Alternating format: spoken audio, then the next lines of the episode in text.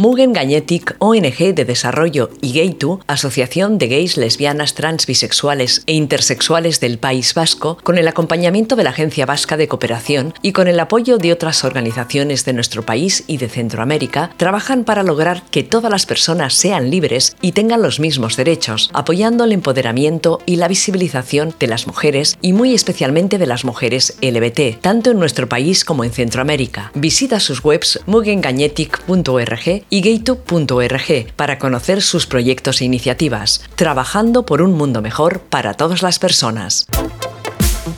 Buenos días, buenas tardes, buenas noches. Aquí estamos de nuevo en vuestro programa favorito, Ilustrate Ilustrales, en el que os mostramos tanto autoras como cómics LBT. Eh, voy a hacer toda la publicidad junta para que no se me olvide.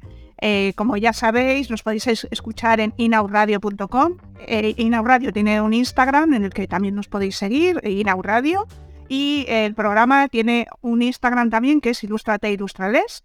Y ahí pues, pondremos las imágenes de los cómics y las autoras que, que, vamos comentando. Yo soy Teresa Castro, me defino como activista por los derechos de las mujeres y del colectivo LGTBIQ y eh, pues nada, ahora me ha dado por hacer un podcast y ya llevo con este, creo que es el número 39. O sea que vamos adelante. Ya sabéis que como es costumbre en este programa, me, me, acostumbro a me acostumbro a acompañar acompañarme de grandes y estupendas mujeres. Y hoy tenemos con nosotras a Dani. Hola Dani. Hola, ¿qué tal? Buenos días, buenas tardes, buenas noches. Eso es. Que como nuestros oyentes nos pueden escuchar cuando quieran, pues, pues, pues eso, pues cuando sea. Em, bueno, no sé si habéis notado que por su acento Dani, pues como que no es de España.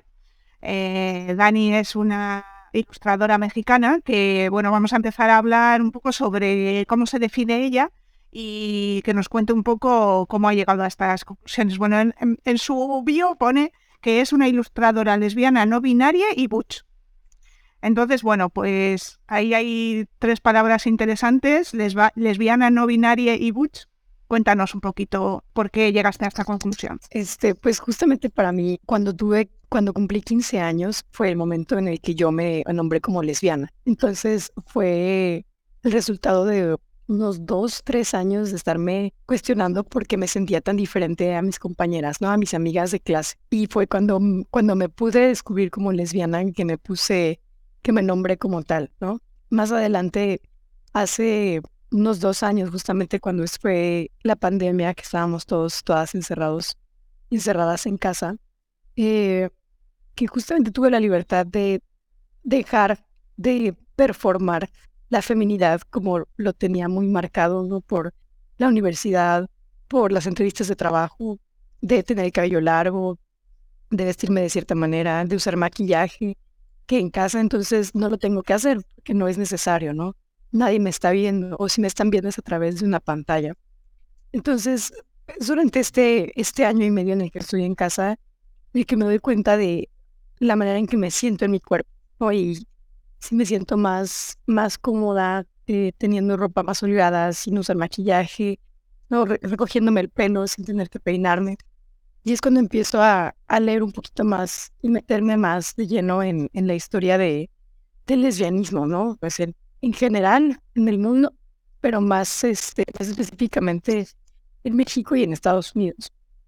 Eh, hay un libro que seguramente muchas personas también conocerán de Leslie Feinberg, se llama Stone Butch Blues, que lo leí eh, buenísimo, o sea, duro, ¿no? Lo leí y bueno, fue un parteaguas en mi vida, ¿no? O sea, la manera en que, en que el personaje se pensaba, eh, cómo se nombraba, cómo vivió durante todas estas etapas, que entonces como que me empezó a hacer sentido que pudiera yo existir sin tener que verme femenina, ¿no? O que ser femenina. Y me resonó mucho esta palabra de, de ser no binario, o ser no binaria. Que pues uno se empieza a meter, empieza a leer este tipo de cosas y me doy cuenta de que la manera en que yo me siento resuena con las experiencias de otras personas, ¿no? De no sentirse al 100% la mujer o sentir que cabe 100% en la definición de lo que debería ser. ¿no? Y dentro de todo esto, me gustó mucho justo este, algunas experiencias de pues, lesbianas no binarias que decían, es que si yo no me siento una mujer al 100%, pero no es porque, no es porque sea un hombre, ¿no? Es porque no quepo en esa definición tan chiquita que tenemos de lo que es mujer. Yo me puedo definir de otras maneras que me hacen alejarme de esa idea que tenemos eh, muy normativa de la mujer, pero no me hace un hombre. Y yo decía, ¿cómo es eso? Y es justamente donde, donde dice, ¿no? Pues es que al final el, el, vivirte como una, una lesbiana te diferencia de otras personas en todos los sentidos, ¿no? En nuestras relaciones con otras mujeres, nuestras relaciones con otros hombres, nuestras relaciones, por ejemplo, yo que doy maestra con mis estudiantes, es una manera muy distinta de ver el mundo, ¿no? Y de vivirlo. Entonces me hizo mucho sentido nombrarme así, porque dije, pues sí es cierto, o sea, yo no me, no puedo identificar con las vivencias de mis amigas heterosexuales, de eh, mis amigas que tienen novio, que ya están embarazadas, porque ya esa no es mi vida, y nunca me voy a reconocer como tal. Entonces me hizo sentido nombrarme así, y últimamente he experimentado con mi cabello, con la manera de vestir, y yo quería nombrarme Butch desde hace mucho tiempo, pero decía, es que no soy lo suficientemente Butch. Todavía no quepo. Y ahorita que ya tengo mi cabello corto, que ya me he visto un poco más así, me siento muy cómoda de nombrarme así, como que digo, ah, ahora sí ya puedo tomar esa palabra. Bueno, me parece maravilloso que hayas como evolucionado, ¿no? Con respecto a tu cómo te vas nombrando, porque creo que eso también nos da a cada una de nosotras una perspectiva de cómo somos y, dónde estamos, ¿no? Em, no sé si piensas tú también que este tipo de palabras, como has dicho, eh, pueden cambiar, ¿no? Al final nuestra manera de entendernos en el mundo va cambiando a lo largo del tiempo. Sí, 100%. Y justamente eh, hace unos días em, estalló un caso de una madre lesbiana que por verse muy masculina eh, en un estado del sur de México estaba embarazada, dio a luz a su bebé y una trabajadora social dictaminó que no era lo suficientemente, no sé, mujer para ser mamá y le retiraron a su hijo de seis años y a su hija de que acaba de nacer no la ha podido ver desde los mes. Entonces aquí es muy duro el no, el no vernos como mujeres. Por eso también yo no me, me sigo nombrando como mujer en muchos espacios, porque mi recorrido a través del feminismo es algo que no puedo soltar, ¿no? Y que no puedo simplemente dejar ir y que es, parte importante de quién soy, ¿no? Y de, de las amistades que he creado con mis amigas son a partir de ese feminismo. Entonces, en muchas instancias en la vida diaria me sigo nombrando mujer porque me identifico con la lucha, ¿no? Y porque me toca vivirla también, ¿no? Y por la discriminación, porque el sexismo que se vive en el día a día pues no me lo puedo quitar simplemente con nombrarme de cierta manera, se lo voy a seguir viviendo. Eh, bueno, en tu definición también, aparte de estas tres palabras, aparece la palabra ilustradora. Eh, nada, cuéntanos un poco cómo fue eh, empezar a dibujar, cómo, cómo ha surgido todo esto. Mi comienzo siempre fue muy poco formal. Este, yo he dibujado desde que era muy pequeña, siempre me ha gustado.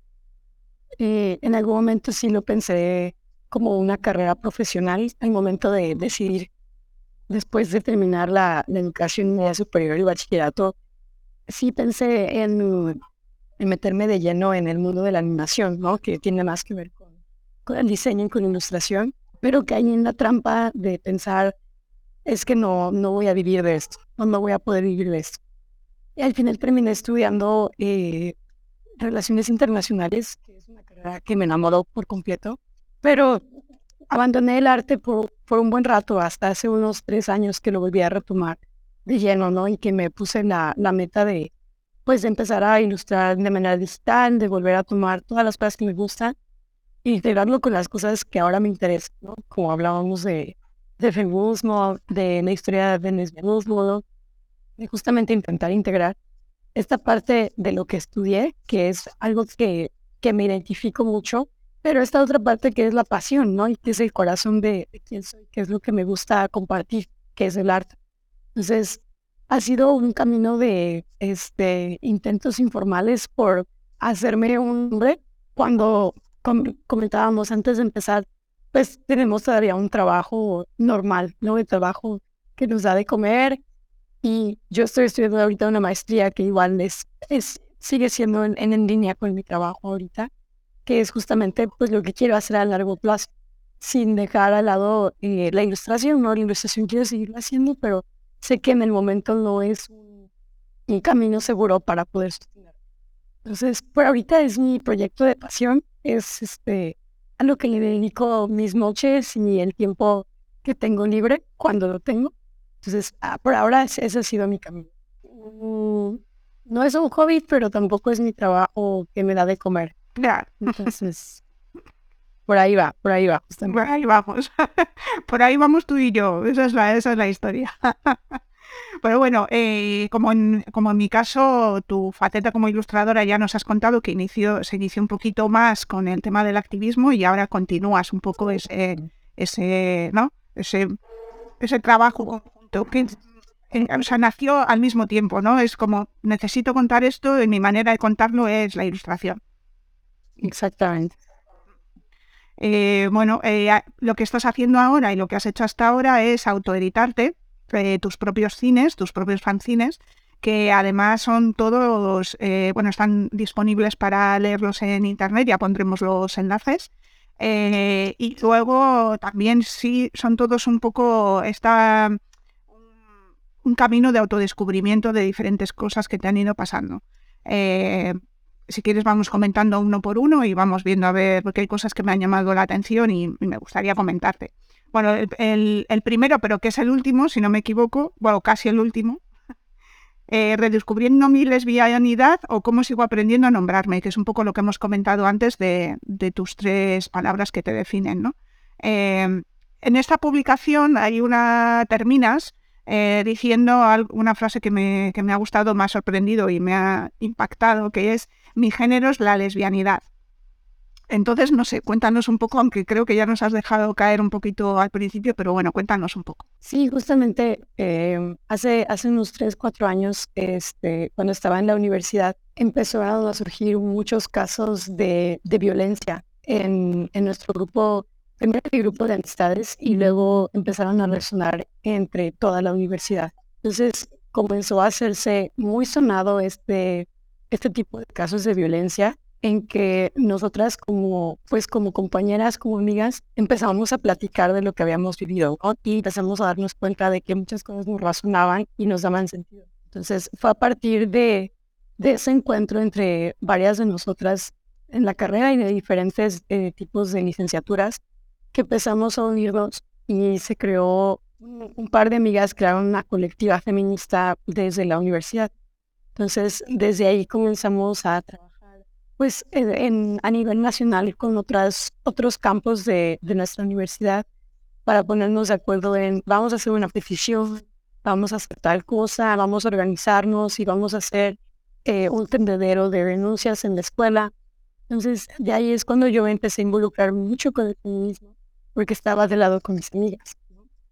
Entonces, lo que yo les quería aportar era, sí puedo aportar en la parte de organización y quizás estar presente, pero algo que me nacía mucho era el dibujar, ¿no? E-, era el ponerlo en, en, algo visual. Entonces de ahí empecé a hacer algunos carteles para, para nuestra colectiva. Cuando comienza la pandemia, pues obviamente todas nuestras actividades se van a lo virtual y empezamos ahí a hacer nuestros encuentros por medio de Zoom, por medio de Google Meet, a, a consultar a algunas eh, maestras y algunas otras profesionales que estaban enteradas, que son eh, conocedoras de la violencia de género empezamos a informar más y es ahí cuando a mí me nace como el, no sé, esta este, preocupación por qué, voy a hacer yo, ¿no? Y es cuando empiezo a, ilustrar más de lleno pues estas vivencias, lo que vivimos nosotras como parte del colectivo, lo que yo he escuchado de mis amigas. Y es durante la pandemia cuando me empiezo a adentrar en la historia de lesbianismo, del movimiento eh, aquí en México, que digo, ¿por qué nadie sabe más de esto, no? Porque lo encontré en libros muy viejos que ya no tienen ediciones nuevas, eh, es que me metí a blogs así de personas que no lo han actualizado desde el 2005 y es cuando digo, ¿por qué no conocemos más de eso, no? ¿Por qué la historia de nuestra historia no se conoce más? Y es cuando me pica mucho ahí decir, ¿y qué tal si me empiezo a dar un poco de difusión, ¿no? Si empiezo a hablar. Entonces, la verdad, empezó todo desde esta cuestión la colectiva con mis compañeras, con mis amigas, y desde la preocupación de decir, se tiene que ver. Y estas experiencias que hemos tenido las tenemos que platicar. Y después, esto que es mi historia, que es parte del colectivo, necesito que también se vea. Porque no nada más puede ser que lo tengamos por ahí escondido en diferentes partes. Algo tiene que hacerse. Bueno, yo aquí tengo así como una especie de, de cosa rara, porque ya sabes que, que, tenemos pues una discusión bastante importante con el tema del género. Y bueno, si metemos aquí más elementos, pues a lo mejor salimos escaldadas por todos los lados, ¿no?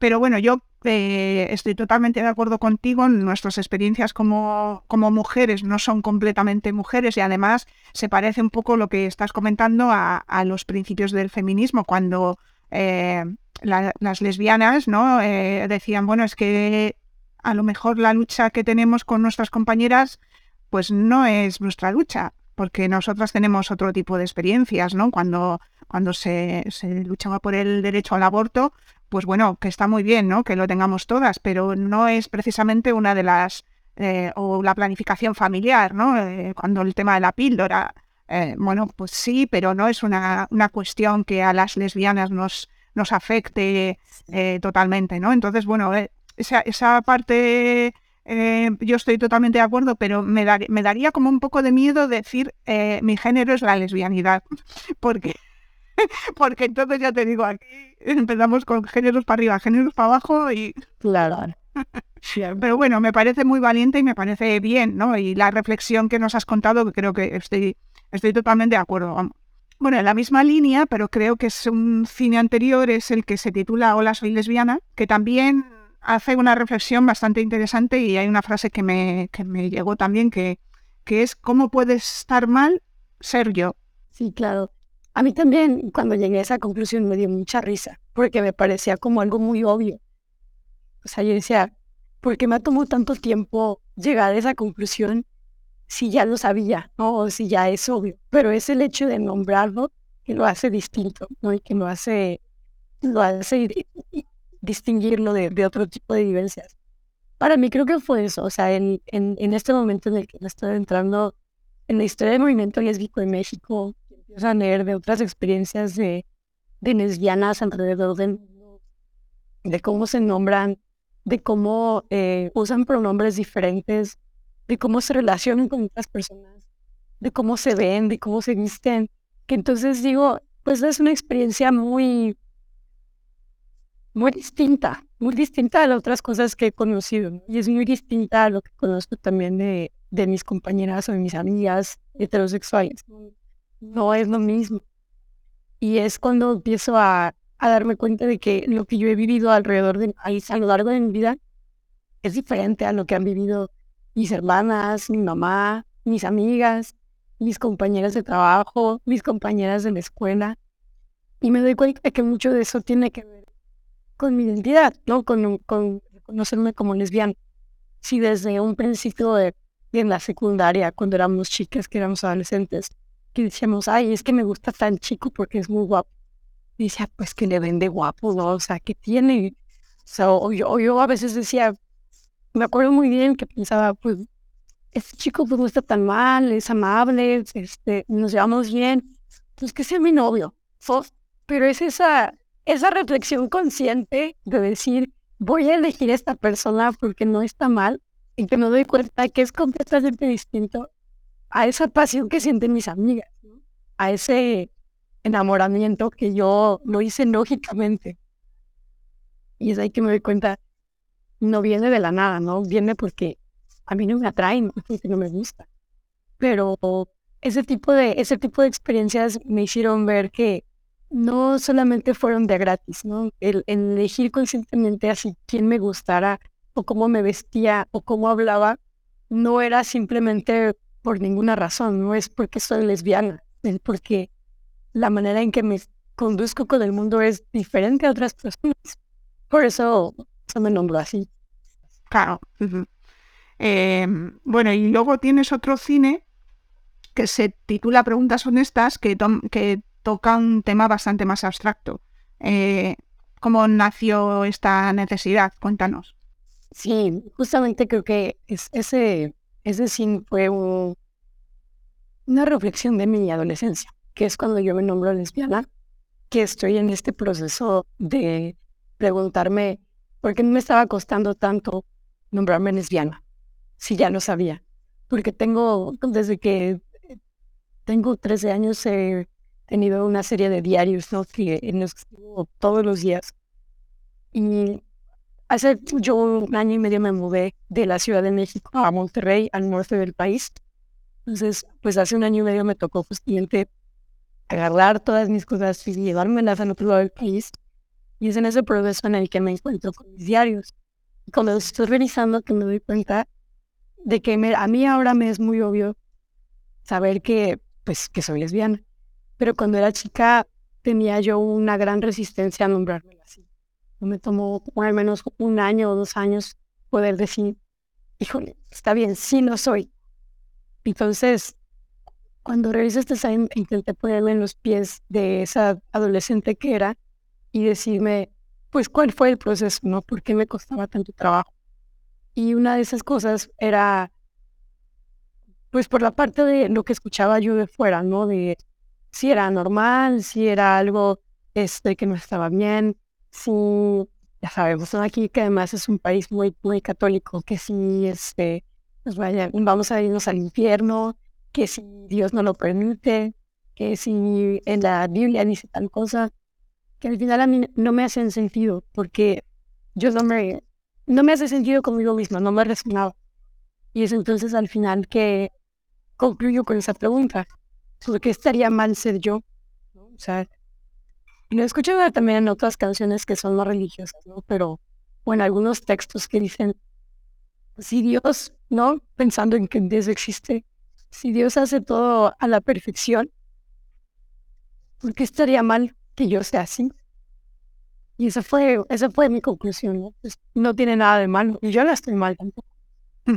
Claro, porque al final, eh, bueno, en este programa ya lo saben nuestros oyentes, el tema de la ilustración y de contar historias y de sacar lo que tienes dentro es una sanación, ¿no? Al final nos ayuda a, primero, a sacar lo que tenemos dentro y segundo, a verlo con perspectiva, ¿no? El, hecho de ponerlo en papel y de que esté fuera de ti es un, algo positivo y luego encima es que eso lo puedes ver como como alguien externo, ¿no? Que de repente se acerca ahí y dice, pero esto es lo que yo me estaba haciendo a mí misma. Es como... Sí, sí, totalmente. Creo que ahí este, yo lidiado mucho con el autosabotaje. Entonces es, es cuando me quiero mudar, cuando estoy en el proceso de, de recoger mis cosas y pensar en qué voy a hacer en un nuevo espacio, que me mudé justamente porque apliqué a un trabajo de ensueño, ¿no? Donde estoy ahorita, pero que en ese momento yo decía que no la voy a hacer no me van a aceptar y no voy a poder. Entonces, em, durante el proceso en el que estuve eh, intentando entrar a ese trabajo, de repente yo misma me tardaba en, si me pedían una carta o un documento, me tardaba yo en hacerlo, pero yo era muy consciente que era el autosabotaje, porque decía, obviamente no me van a elegir, entonces, ¿para qué voy a hacer tal cosa? ¿no? Exacto. Y es entonces cuando hice este, este sí, porque dije, necesito sacar todo esto. O sea, todas esas preguntas que yo me estoy haciendo de ¿por qué me está costando tanto? ¿Por qué me estoy este, lastimando? ¿Por qué no me estoy dando el permiso, ¿no? De, de hacer lo que quiero. Ese fue muy, muy catástrofe. De hecho, ese fue muy rápido. Lo hice creo que en un día porque me salió así como llanto. Em, y bueno, por último, el, último creo que es, ¿no? Eh, mi lesbiana favorita, en el que haces un recorrido de las lesbianas latinoamericanas, que no sé muy bien si te ha resultado muy complicado el tema de encontrar lesbianas eh, disponibles para, para mostrarlas aquí en, este, en esta publicación, porque bueno, al final no, las lesbianas por definición estamos muy visibilizadas, somos bastante poco proclives a, a mostrarnos en público como tal. Entonces, no sé cómo, cómo hiciste este trabajo y, que, si te resultó muy complicado. Sí, justamente este, durante este tiempo de, de pandemia, además yo estaba en yo estaba en mi último año de la universidad y por muchas razones adelanté muchas materias, entonces tenía un poco de tiempo libre. Después terminé la universidad y estuve desempleada por dos meses. Entonces, yo viviendo en casa con mi familia, pues no tenía muchas necesidades, ¿no? Estando encerrada, que me di el tiempo para escarbar, para leer, para voltear todas las rocas. Y es cuando empiezo a encontrar varios libros eh, de los ochentas y de los noventas que hablan sobre la historia de, del movimiento lésbico en México. Además también porque me gusta mucho encontrar textos de manera gratuita, quizás no de la manera más legal, pues me encontré con, con varios textos ahí que me, que me daban varios nombres, ¿no? De varias personas, eh, activistas que fueron importantes en la historia del de lesbianismo en México. Y es cuando a mí me salta esta idea de, bueno, estas son las lesbianas que conocemos en los 80s y los 90 pero seguramente hay más personas que ahorita están haciendo algo y que deberíamos de saber quién son.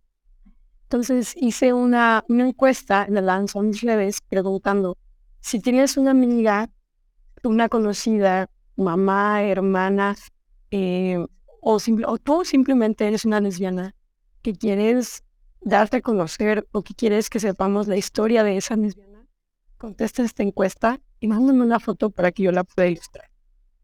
Entonces, lo estuve compartiendo con mi círculo de Twitter, que somos, ahora sí que como en todos lados, el círculo de lesbianas es muy chiquito en cualquier lado de que estemos. Y en la Ciudad de México es muy marcado también el grupo de, pues, de lesbianas, bisexuales, mujeres, este, que, somos, que, nos, que somos parte de la comunidad. Y me empiezo a, a mover por ese círculo. Eh, recibí varias, este, varias respuestas de algunas amigas, de algunas conocidas, algunas personas que no conozco. Me dijeron, oye, ¿sabes qué? Quiero que pongas a mi mejor amiga que es tal. O quiero que pongas a mi compañera que es una gran periodista y que hace esto, pero que ella no se va a nombrar así. Entonces, fue un ejercicio muy bonito de encontrarme eh, personas que yo no conocía y que puedo decir son lesbianas importantes, ¿no? Son lesbianas que existen ahorita en México y que es importante nombrarlas y que es importante ponerlas en. Entonces, fue un inicio muy lindo. Quiero volver a hacer otra edición porque, pues, justamente por el tiempo, por el movimiento que he hecho, ahora tengo otro tipo de círculo de lesbianas, pero en el norte de la ciudad, no en el norte del país. Entonces, quiero volver a repetirlo, pero ahora dentro del círculo en el que estoy, ¿no? Y ver a qué, a qué personas puedo llegar. Pero fue muy lindo porque justamente fue, yo pediría a alguien más que me diera esos nombres. Eso fue lo que a mí me llenó más. Pues muy interesante, la verdad. Un trabajo guay, eso de hacernos visibles para nosotras mismas y para el resto del mundo. O sea que, bueno, muy bien. Eh, bueno, como hemos dicho, estos fines están en internet, o sea que de lo, los podrán leer nuestras oyentes. Y bueno, la siguiente pregunta que tenía era sobre cómo vives de la ilustración en México, como, pero ya nos has contado que que no vives de la ilustración, entonces paso esta pregunta, pero sí que nos has contado que has sido que y eres una persona activista en el mundo lésbico mexicano. Entonces, bueno, cuéntanos un poco cómo es ser lesbiana allí, que si hay asociaciones, si tenéis sitios donde encontraros, cómo, cómo os reconocéis, bueno, todo esto. Pues justamente este, yo me mudé aquí hace un año y medio y justo hace casi un año y medio en, en Monterrey, en donde vivo, un Consejo Ciudadano LGBT que comenzó por la iniciativa de la regidora como la alcaldesa de nuestro de nuestro de nuestra ciudad que es una mujer trans. Entonces tuvo la como la preocupación de, crear un, un, grupo de personas que estuvieran trabajando a favor de nuestros derechos y se, se crea este consejo ciudadano el consejo es completamente voluntario, es este, una organización de personas que donan su tiempo, sus habilidades, eh, sus recursos también para crear diferentes iniciativas que impulsen los derechos de las personas. La verdad, yo apenas me estoy eh, involucrando con el consejo. Es un grupo de personas que tienen un labor muy importante porque han hecho varios eventos como las semanas de visibilidad en la que se toman la tarea de crear conversatorios, eh, cine debates, exposiciones, eh, diálogos con personas de la comunidad dependiendo de eh, la identidad que se está reconociendo durante esa semana. Entonces, yo me empecé a involucrar con, con el consejo a partir de, de la Semana de la Visibilidad Lésbica de este año, que hicieron una mercadita, ¿no? Que pusimos este, diferentes stands para vender nuestras cosas y se ahí donde yo empecé a vender algunas de mis cosas. Eh, sin embargo, aquí en Monterrey, la verdad, no hay tantos colectivos de personas LGBT, o al menos yo no los conozco. Quizás también es porque yo soy nueva en la ciudad. Eh, sé que en la Ciudad de México sí hay, hay más este, organizaciones que ven por la comunidad, ¿no? Y que específicamente van para mujeres de la comunidad.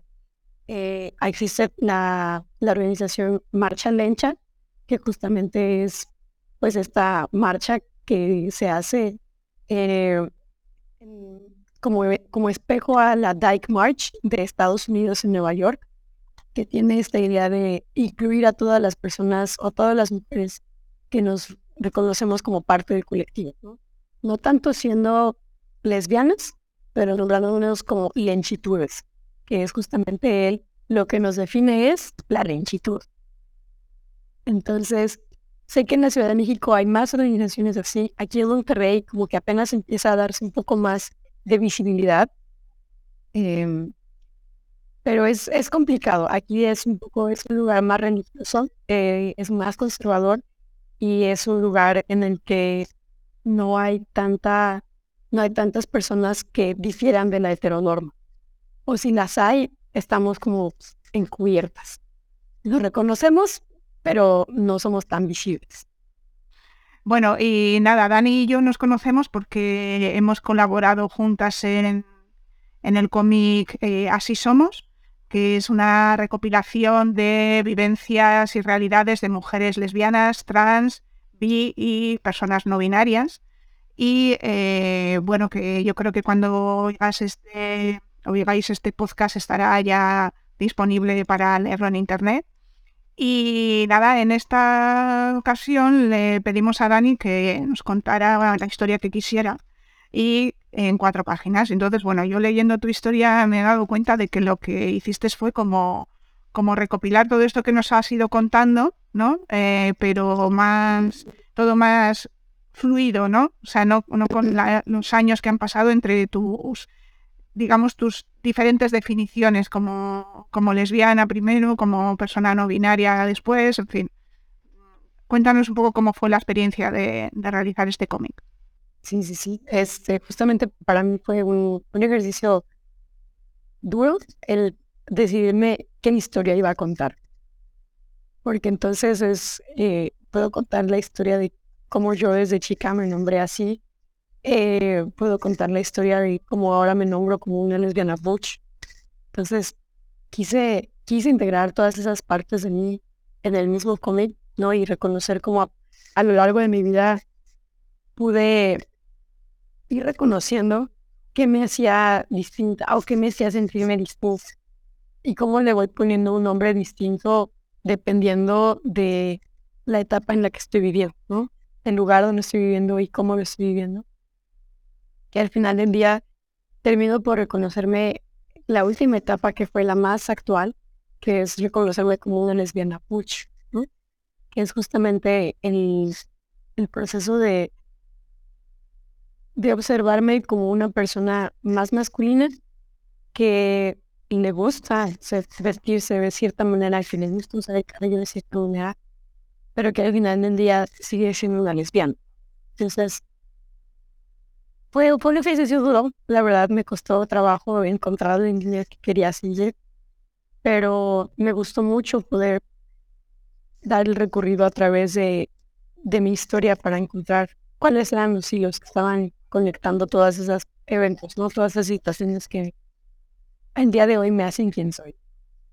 Eh, bueno, pues esta historia la podréis leer. Espero que esté colgado ya cuando escuchéis el podcast, así que ahí le podéis escribir a Dani mm, contando vuestras impresiones cuando leáis la, la historieta. Y bueno, cambiando de tema, pero siguiendo con tu activismo, también eh, llevas un, un club de, de pelis sáficas, si no me equivoco, ¿no? Sí, claro que sí. Eh, pues justamente durante, durante la pandemia estoy en este, en este proceso de, de leer, de meterme de lleno a, la historia. me doy cuenta de, bueno, no me doy cuenta.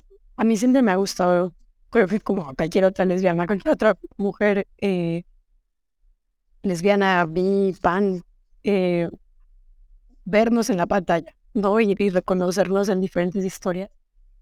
Y me pongo a buscar películas que hablen sobre nuestra experiencia. Pero me encuentro con las mismas películas de siempre, ¿no? Las películas de época, las películas que ya nos hemos, ya nos conocemos el nombre porque son las que siempre nos recomiendan. Entonces me empiezo a entrar un poquito más en cuáles son otras historias que podemos, que podemos conocer, ¿no? Que podemos, este, pues sí, que podemos ver que no sean las mismas de siempre.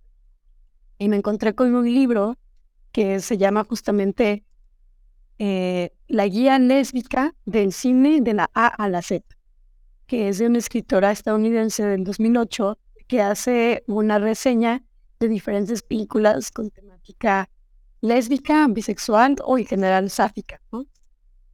Me meto a leerlo y me encuentro con un buen de películas que yo ni tenía idea y que yo no había escuchado dobladas ni que había visto en internet. Y me, me, dio la curiosidad de decir, ¿qué otras tantas hay que tampoco están tan visibles? Entonces, durante este tiempo además que estoy desempleada, que tengo mucho tiempo libre en las manos, me pongo a hacer una base de datos con todas las pistas que me estoy encontrando. Entonces, yo soy una persona muy metódica, entonces empiezo a poner el nombre de la película, director, año, género, este, el país, la temática y por qué la, por qué la pongo en la lista, ¿no? O sea, que eh, si es una pareja lesbiana, si hay un personaje bisexual, todo eso. Me meto de lleno a hacer eso y ahorita la, la lista unas 400 y tantas películas. Entonces, tenía mucho tiempo libre en mis. Y, este, y entonces dije, quiero ver las películas. Y las empiezo a buscar en internet. Eh, encontré varias. Hay algunas que simplemente no encuentro porque son más difíciles o que solamente están en ciertas bibliotecas. Pero hay muchas que sí encuentro. Y entonces a mí me da la curiosidad de, las empiezo a ver, pero digo, quiero platicar de esto con alguien más porque pues lo puedo poner en mi Twitter como de, ay, vi tal película y pasó esto, ¿no? Pero si yo soy la única que la veo, yo ahorita no estoy contestando.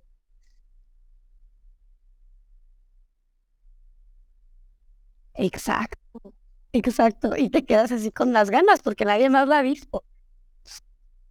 Y entonces que digo, bueno, la primera vez que lo hice fue eh, en diciembre del año pasado eh, que justamente invité a una amiga a ver una película que acaba de salir hace dos años, muy nueva, que se llama este, Happiest Season, de la directora Kia Duval. Total, la, la proyecto yo en mi computadora y la comparto por medio de, de Zoom. La veo con esta amiga, termina, la platicamos y dije, ah, súper. Y dije, ay, esto me gustó. Voy a volver a hacerlo. Entonces, al siguiente año eh, organicé, organicé con, con, ah, bueno, antes de eso también en la colectiva feminista de, la que fui parte, organizamos con una de nuestras profesoras antiguas un cine debate sobre una película, este, creo que es colombiana, no recuerdo el nombre.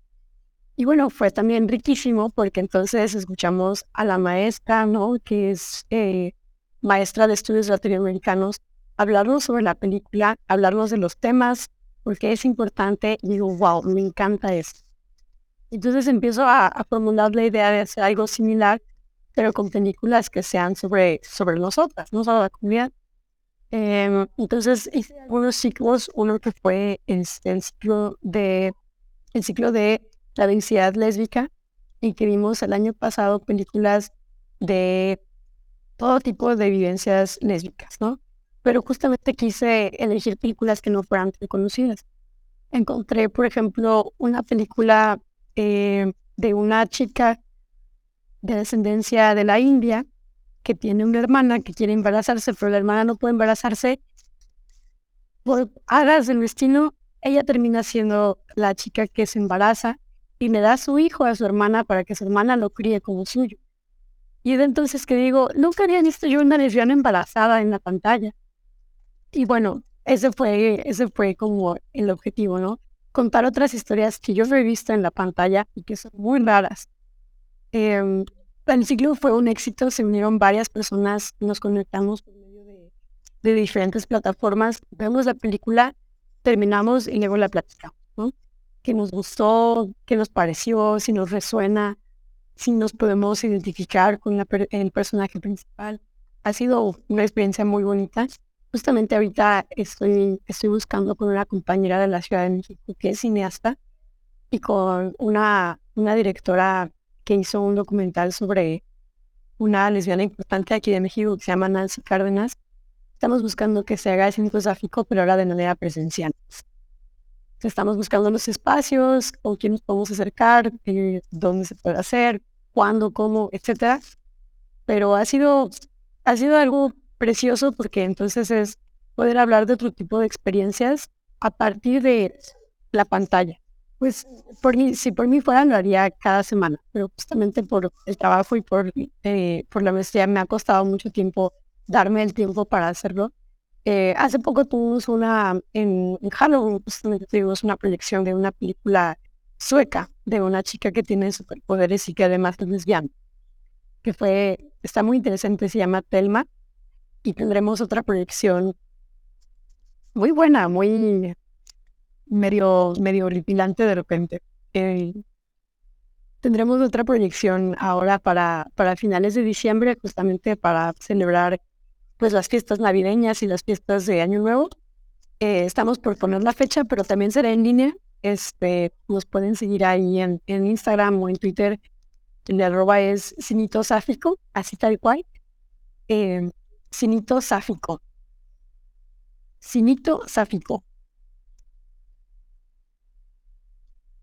Sí, ahí comparto el, el registro, ponemos este, nuestros pronombres, nuestro nombre y también eh, algo con lo que tenemos mucho cuidado es con las, ¿cómo decirlo? Las cosas que pueden ser eh, alarmantes para algunas personas. La violencia física, la violencia sexual, que si en alguna película lo encontramos, hacemos el aviso antes de la película de alrededor de este momento van a ver tal escena. Entonces, si no les gusta, pues les recomendamos alejarse o cerrar un, rato la, la, transmisión y luego reconectarse. Creo que mi, mi, recomendación de siempre desde que lo leí es el libro de Stonewitch Blues de Leslie Feinberg, que lo comenté hace ratito, porque fue un parteaguas para mí en la manera de, de verme y de ver la historia de las lesbianas en general. Eh, bueno, les decimos a nuestros oyentes que ya lo sabrán que el libro está eh, gratuito en internet, lo podéis descargar. Em, así que nada, no tenéis excusa para leerlo. Yo también, bueno, creo que en este podcast creo que ya lo hemos comentado en algún otro programa, pero bueno, tenéis que leerlo. Ya está, no hay excusa. Exactamente. Y, y, nada, pues no sé si quieres comentar algo más que se me haya pasado o que quieras decirnos. No, me, quedo muy, muy a gusto y muy agradecida también por haberme invitado. Pues nada, Dani, pues encantada de que hayas estado con nosotras. Eh, espero que lo hayas pasado bien, yo muy bien. Espero que nuestros oyentes también. Y nada, eh, a nuestros oyentes nos escuchamos para el próximo programa, que será, como sabéis, dentro de 15 días. Y a Dani, pues espero que tenerte para cuando haga el programa este que quiero hacer de, de varias invitadas del cómic. Eso, pues nada, pues muchas gracias, Dani. Muchas gracias, mucho gusto también. Mugen Gañetic, ONG de Desarrollo y Gaytu, Asociación de Gays, Lesbianas, Trans, Bisexuales e Intersexuales del País Vasco, con el acompañamiento de la Agencia Vasca de Cooperación y con el apoyo de otras organizaciones de nuestro país y de Centroamérica, trabajan para lograr que todas las personas sean libres y tengan los mismos derechos, apoyando el empoderamiento y la visibilización de las mujeres y muy especialmente de las mujeres LBT, tanto en nuestro país como en Centroamérica. Visita sus webs mugengañetic.org y gato.org para conocer sus proyectos e iniciativas, trabajando por un mundo mejor para todas las personas.